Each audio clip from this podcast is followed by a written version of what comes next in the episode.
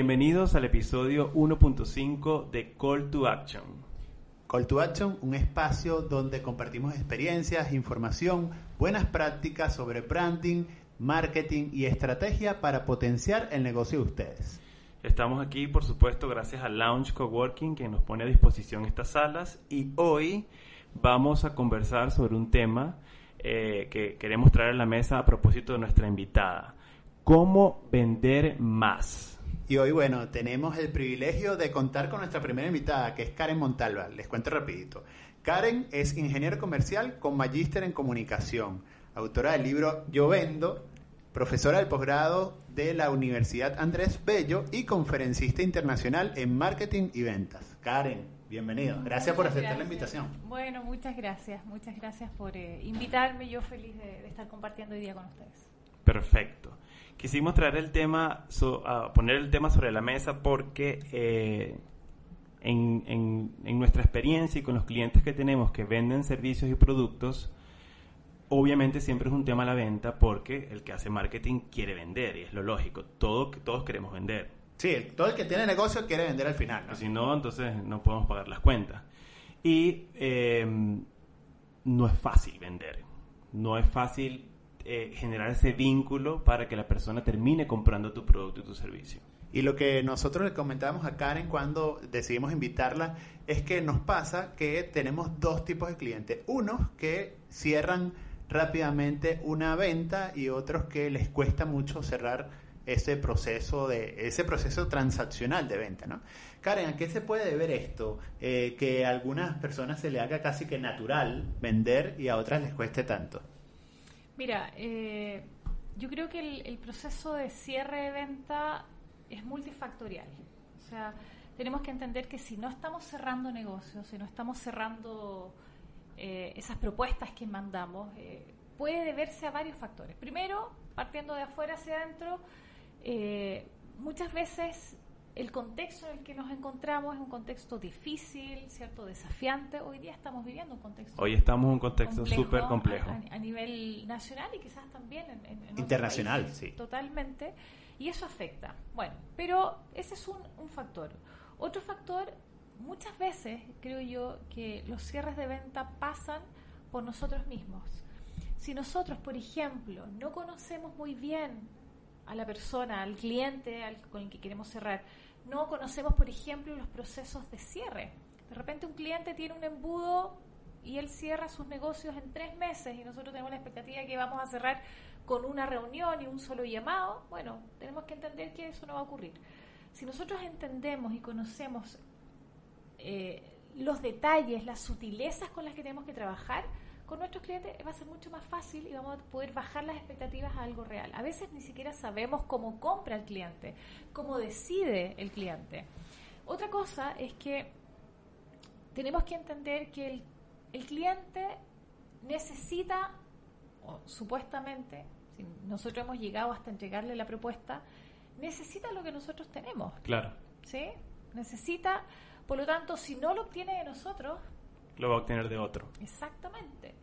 Por lo tanto, tenemos que eh, visualizar de qué forma, es algo que yo hago, por ejemplo, de qué forma yo hago seguimiento para el cierre. Hay una pregunta muy simple. Una vez que yo le presento la propuesta al cliente, le pregunto, ¿de qué forma eh, podemos volver a contactarnos o, cuál es la mejor forma a través de la cual yo puedo hacer seguimiento contigo o qué tiene que ocurrir eh, para que tú tomes la decisión. Entonces, las preguntas son una herramienta tremendamente útil para poder hacer el seguimiento y finalmente cerrar, pero a veces ni siquiera tenemos un listado de preguntas, eh, digamos, agudas que nos permitan llevar al cliente a que nos diga esa información. Claro. A veces no contamos con la información de cómo cierra, cómo compra, eh, cuánto se demora en comprar, eh, si, si la decisión la toma él o la toman otras personas. Entonces, ahí es fundamental eh, comprender qué le rodea al cliente, cómo compra, cómo decide, si es una compra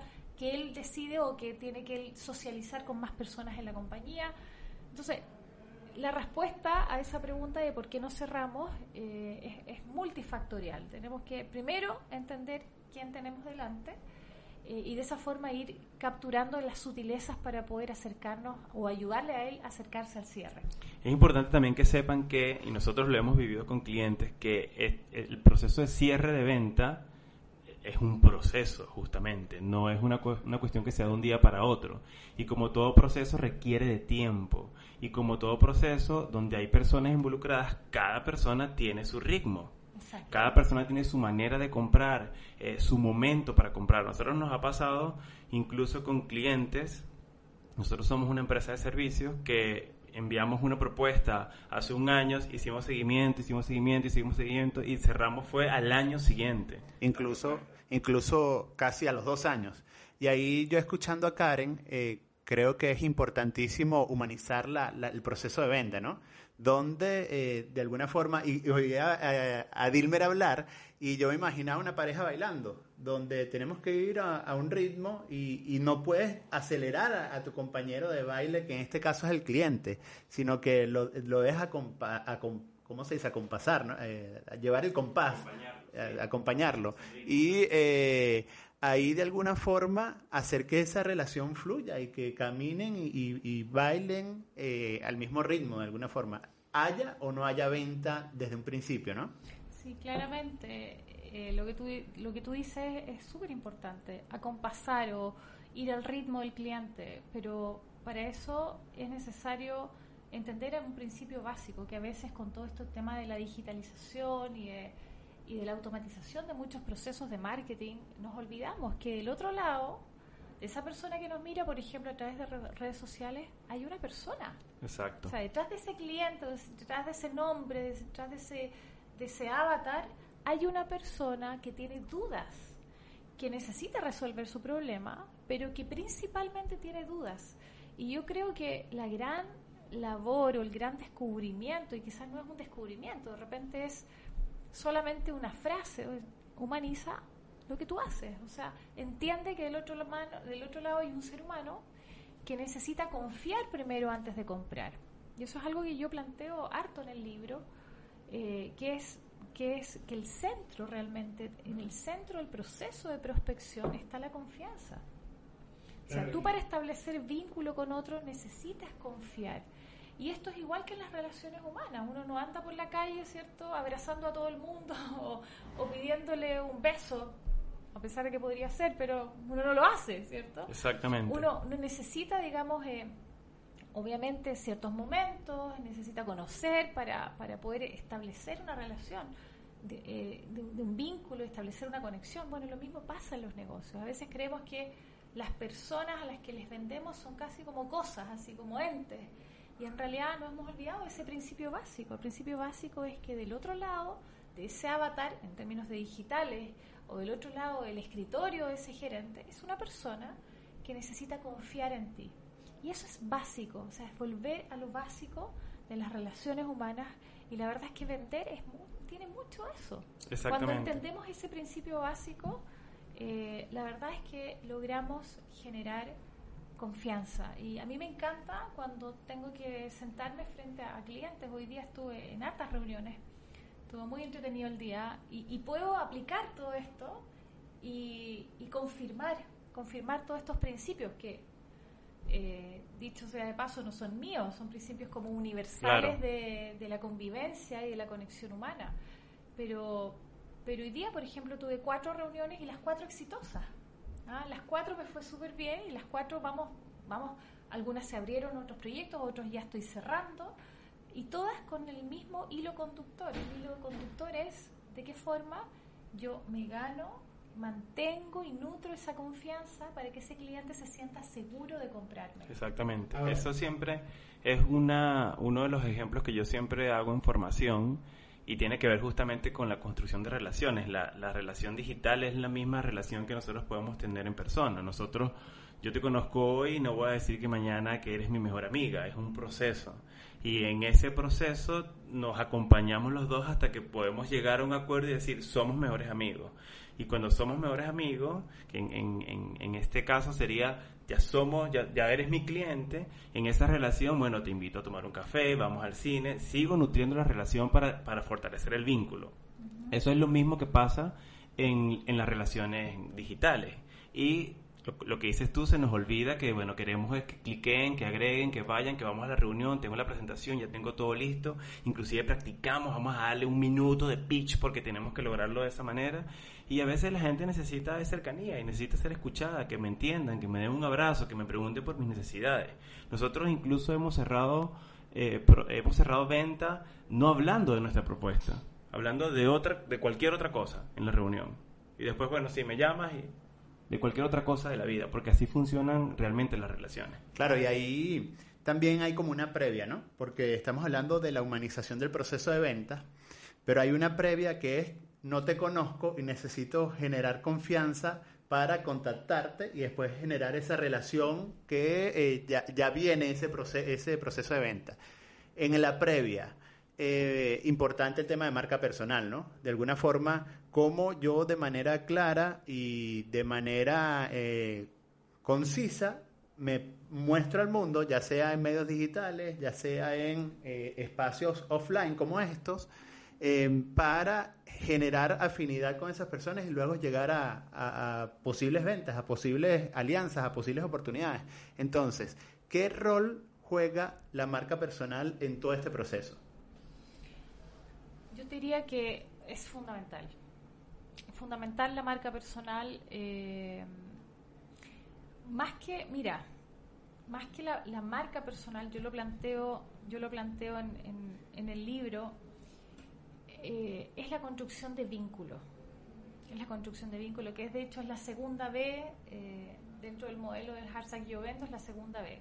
La primera vez es valentía, la segunda es vínculo y la tercera es proceso de venta. ¿Y por qué la B de vínculo? Porque efectivamente para tú conducir a un cliente hacia el cierre de venta, ¿ya? necesitas primero vincularte. Y el vínculo, en el centro del vínculo está la confianza. Ahora, la pregunta es, ¿cómo genero vínculo con un cliente que no me conoce, con un cliente incluso digital o, en el mundo offline. Que no sabe que existo, que no sabe cómo soy, cómo me veo. Porque el cliente no tiene por qué saberlo, el cliente tampoco se despierta pensando en nosotros, entonces, ¿qué es lo que tengo que hacer yo? Bueno, para eso, para eso existen hoy día y esa es, es una de las grandes utilidades de las redes sociales. A través de las redes sociales nosotros podemos construir marca. Y el centro de la construcción de marca, en el centro de la construcción de marca se encuentra el contenido. Y aquí hay un principio que a mí me encanta eh, de un autor eh, norteamericano, eh, más que principio, es decir, es un principio de efectividad en el mundo de las ventas, que dice así, primero agrega valor y después haz negocio. O sea, primero suma y después sentémonos a conversar. A veces creemos que tenemos que ir a pedirle al cliente que nos compre y le estamos pidiendo algo sin antes entregarle algo. Entonces la pregunta es de qué forma, por ejemplo, lo digital yo podría entregarle algo a ese cliente para que ayudara a construir vínculo con él. Lo mismo en el mundo offline. ¿De qué forma yo le puedo sumar a ese cliente, a ese gerente, a ese director al que le debo ir a vender algo, sea conocimiento, sea algún dato, sea lo que sea información relevante para él, que me permita establecer un vínculo, que me permita dar un primer paso para que eso me prepare la tierra para finalmente llevarlo o comenzar a llevarlo en el proceso de venta. Entonces, el principio es el mismo. Agrega valor primero y después sentémonos a hacer negocio. Y después, de eh, en el momento de sentarse, lo importante entonces, como lo decíamos anteriormente, es generar confianza. Generar confianza a través de un relacionamiento sano, de alguna forma, de un relacionamiento empático y asertivo, ¿no? Eh, recogiendo un poco lo que decía. totalmente. Y ahí, en el fondo, tenemos que pensar, bueno, ¿qué cosas construyen confianza con un potencial cliente? O con un cliente con el que ya tienes enfrente.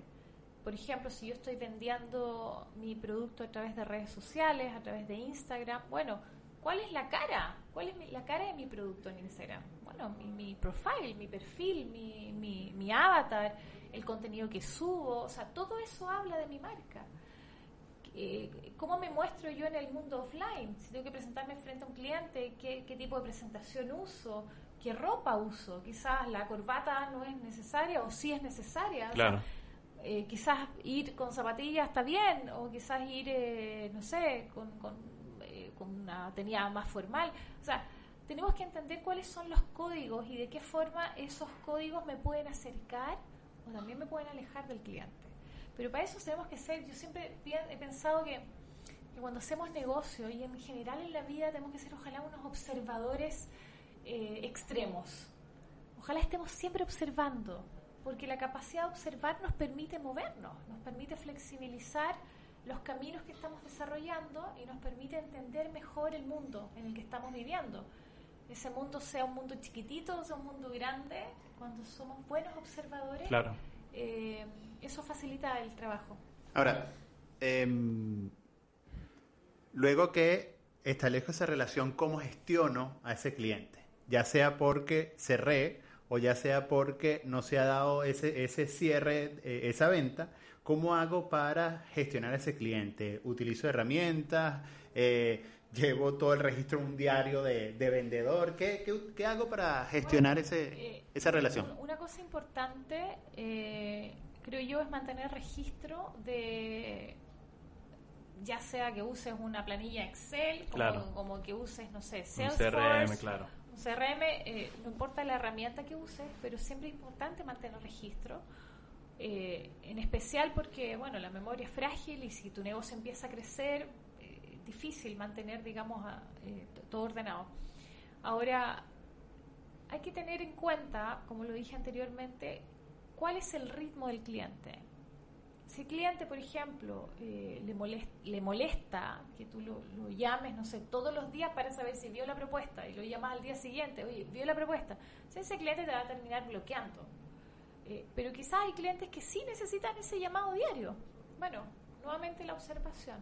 O sea, lo que tú establezcas como proceso de seguimiento, desde que tú das la orden de cómo o das la propuesta hasta que el cliente toma la decisión, y ese es el embudo, en el fondo el embudo parte con un primer contacto y se cierra cuando el cliente decide comprarte. ¿Qué tan amplio es ese embudo? Es decir, cuánto tiempo tú te demoras, si te demoras mucho o poco, va a depender del cliente. Yo he estado en procesos de, negociación que me he tomado un año y he estado un año golpeándole la puerta al cliente cada dos semanas, una vez por mes, hasta que finalmente al año siguiente, cuando han sido proyectos grandes, ha terminado comprando. Por eso es importante entender quién tienes al frente para, para gestionar justamente eh, con acciones de seguimiento eh, la propuesta. Sí, yo creo que parte de, de, tener anotaciones y de llevar como un registro y un historial de lo que sea, de, de todos los esfuerzos que se hacen, sean digitales o no, es como tu diario para poder tener insight de qué decisiones tomar y tienes la información a la mano para ser mucho más inteligente y mucho más estratégico. Lo que pasa es que, a propósito de lo que decías, los emprendedores o los dueños de negocios tienden a, darle un tratamiento similar a todos sus clientes o a todos sus prospectos. Y mi dolor no es, no es tu dolor, mi necesidad no es la tuya o lo que yo estoy buscando no es lo que tú estás buscando, yo el vínculo que quiero construir contigo no es el que tú quieres construir conmigo.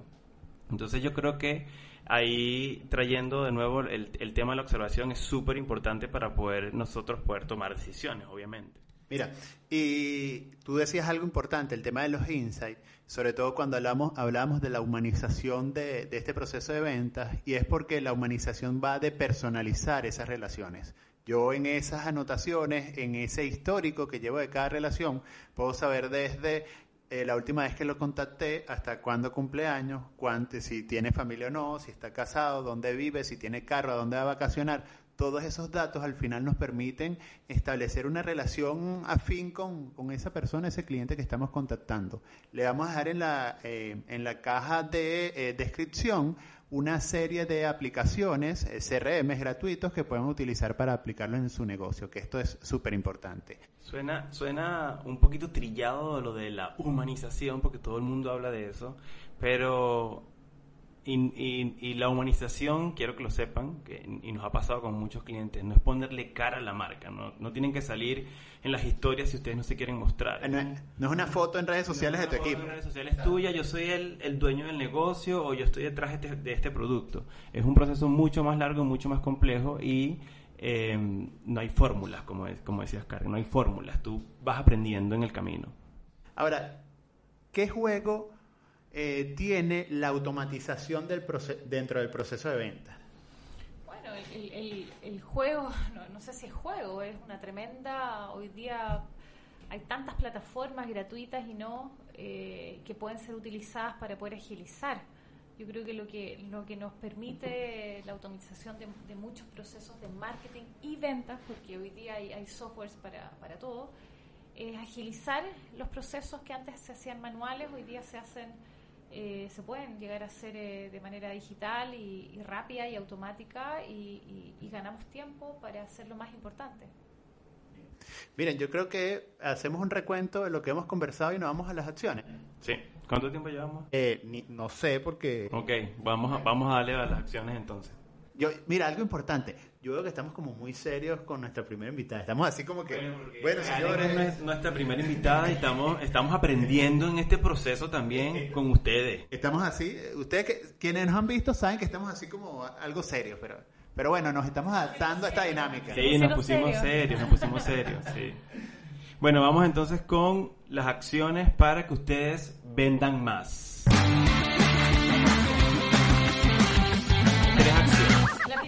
La primera. Extraordinario en lo que hagas. ¿Cómo, ¿Cómo soy extraordinario? ¿Cómo soy extraordinario, Karen? A ver. Bueno, ¿han vivido ustedes algún alguna experiencia extraordinaria en su vida? Sí. A ver, los entrevisto yo a ustedes ahora. A ver. Característica de una experiencia extraordinaria. Uno. Eh, te deja con la boca abierta. Te impacta. Dos. Siempre lo recuerdo. Tres. Eh, te hace reír, te hace llorar, te, te emociona. Le hablo a otras personas de, de lo que me pasó. La última. Se lo cuento a todo el mundo. Eh... Vamos, tú puedes, vamos, tú puedes. A ver, eh, lo comparto en redes sociales porque quiero que todo el mundo sepa de eso.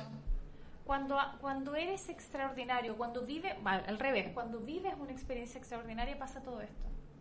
¿sí? La queremos contar, estamos, pero eh, necesitamos compartirla, eh, deja una huella.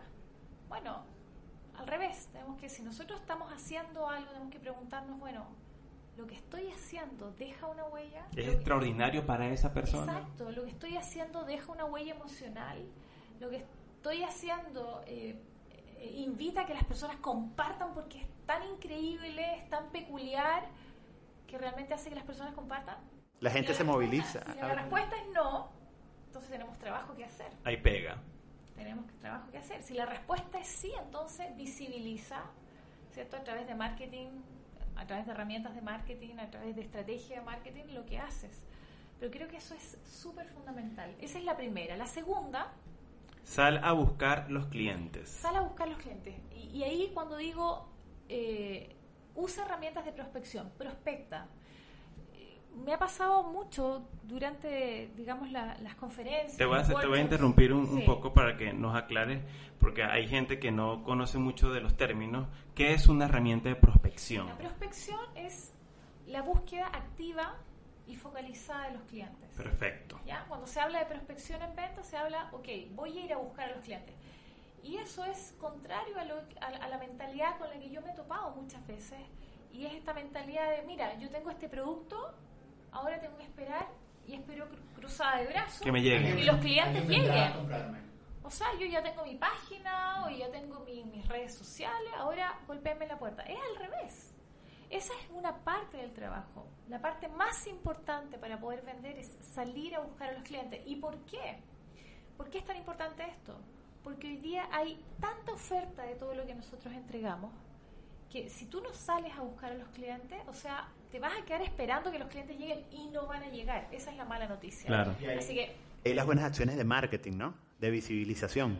Bueno, eh, no solamente visibilización, sino que de prospección, que es el paso siguiente. Una cosa es visibilizarte a través de redes sociales y la otra cosa es salir a prospectar. Y salir a prospectar, como lo planteo yo en mi libro, es salir a golpear la puerta. Claro. Pero no estamos acostumbrados a golpear puertas en frío a clientes que no conocemos, porque estamos, estamos mal acostumbrados, digamos, a, la, a, que nos toquen a nosotros, sí. Y de un clic, ¿ah? que todo lo conseguimos con un clic, que todo es fácil. Y la verdad es que eh, no hay, no hay, digamos, caminos, no podemos acortar camino en esto. Acá hay que pagar el precio, y pagar el precio significa ir a buscar los clientes. Y en, bueno, en, en, los workshops, en las conferencias y, en, y a través del libro, yo justamente ese, creo que es, es un aporte aprender a golpear la puerta, porque no es solamente golpearla, sino que saber cómo golpearla y a través de qué medios. Y el tercer consejo que haría yo es ser perseverante. O sea, primero, sé extraordinario. Segundo, ve a buscar a tus clientes, prospecta. Y la tercera es darle seguimiento. A veces creemos que ya entregamos la propuesta y, y nuevamente la misma, la misma actitud. Bueno, voy a esperar que el cliente me diga. O sea, haz un plan de seguimiento de tal forma de que lo conduzcas a él hacia el cierre de venta. Mira, Karen, una pregunta. ¿En tu página web o blog tienes algunos recursos también que podamos poner a disposición de las personas que nos están viendo, nos están escuchando? Claro, y, bueno, estoy con mi nombre, arroba Karen Montalva, Perfecto. En, en LinkedIn, en eh, Facebook, en Twitter, en YouTube y me falta uno. ¿Instagram dije? Instagram. Sí. Así que no tengo ningún nombre extraño ni como arroba cualquier cosa. Eh, Arroba caperucita. Caperucita, gatita, cualquier cosa. No. Roquerita Ah, no, 28. No, tampoco.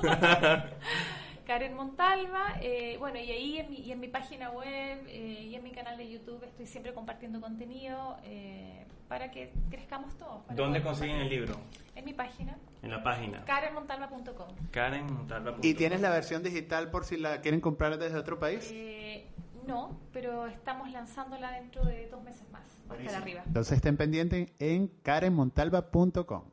Eso es importante. Muchachos, espero o esperamos que les haya servido este tema. Dejen sus comentarios, sigan a Karen, búsquenla en sus redes sociales, permitan equivocarse en medio de este proceso, no se presionen, toma tiempo y nada, se suscriben como siempre. Si yo les tengo una invitación, que si les queda alguna pregunta, alguna duda, háganla, que nosotros vamos a hablar con Karen para que ella les responda esas preguntas, ya sea en, O el número de Karen. en YouTube o en nuestras redes sociales. No, me, me escriben, me escriben directamente y me preguntan y yo feliz de, de ayudar. Miren, también les recuerdo que en la caja de descripción y en, en la parte de descripción de Spotify van a poder conseguir un, un enlace para que tengan un cupón de descuento de Social Gest donde van a poder disfrutar de tres meses gratuitos del plan manager de esta aplicación que la pueden utilizar para gestionar sus redes sociales. ¿Estás haciendo publicidad? Sí. Ok. Bueno, como siempre, eh, Gabriel Patrixi Dilmer Duno, y nuestra invitada de hoy. Karen Montalva. Nos vemos en una próxima edición. Karen, gracias. Gracias a ustedes.